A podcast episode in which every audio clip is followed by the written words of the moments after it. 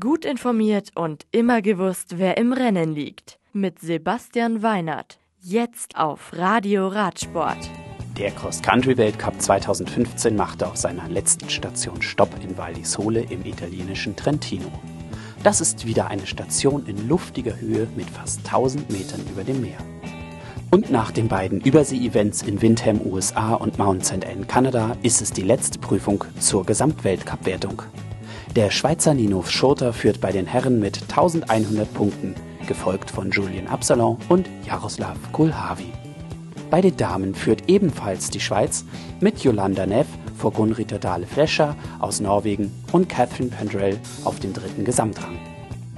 Mit großer Wahrscheinlichkeit werden die beiden Schweizer ihre jeweilige Führung auch verteidigen können und nach diesem Event als Sieger feststehen. Nun aber kurz zur Strecke. Die liegt im Trentiner Sonnental Val di Sole und hatte einfach alles dabei, was man sich für einen Cross-Country-Kurs wünscht. Knapp 180 Höhenmeter je Runde waren verteilt auf 4,2 Kilometer. Die Runde war quasi zweigeteilt. Einmal Richtung Westen über weite Wiesen und einmal in östlicher Ausdehnung durch den Wald. Beide, die erste und die zweite Hälfte, hatten neben langen Anstiegen auch eine Rocky Section – also ein Steinfeld zum Drüberfahren dabei.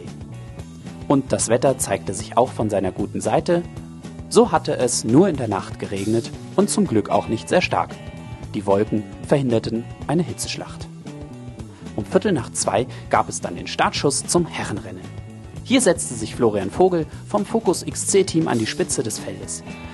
Die Favoriten Nino Schurter und Jaroslav Kulhavi folgten ihm dicht. Danach kam eine große Gruppe mit dem Deutschen Manuel Fumic und dem Weltmeister Julien Absalon aus Frankreich. Nach der verkürzten Einführungsrunde waren Jaroslav Kolhavi, Florian Vogel, Nino Schurter und Julien Absalon dicht beisammen. Mit etwas Abstand kamen die beiden Cannondale-Profis Manuel Fumic und Marco Aurelia Fontana. Die dritte Runde sah ähnlich aus und bald hatten Vogel, Schurter und Absalon den Tschechen Kolhavi etwas abgehängt. Am Ende sollte dieser dann auch Vierter werden. An der Spitze des Feldes tat sich dann nicht so viel. Es gab Positionskämpfe um Platz 1 bis 3. Am Ende der letzten von sieben Runden konnte Nino Schurter antreten und Julien Absalon abschütteln. Diesem war in der letzten Runde die Luft aus dem Vorderreifen gegangen, sodass er Schurter bergab nicht mehr folgen konnte.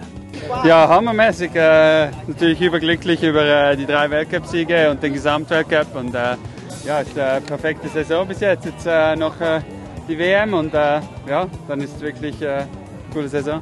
Manuel Fumic belegte etwas unglücklich einen zwölften Platz. Ich habe mich heute nicht so richtig, wie soll ich sagen, von Anfang an ging es nicht, ich war am Start nicht dabei. Ich war nie so richtig in, äh, in einer komfortablen Lage. War heute wieder so ein bisschen der Wurm drin. Trotzdem habe ich mich durchgekämpft und was soll ich sagen, ich meine, ich war in der Höhe. Das ist vielleicht nochmal so ein Ding gewesen, wo ich jetzt nicht unbedingt wie soll ich sagen, vielleicht hundertprozentig vorbereitet war, aber hinsichtlich der WM, denke ich, war es die richtige Entscheidung. Ich habe mich heute durchgequält.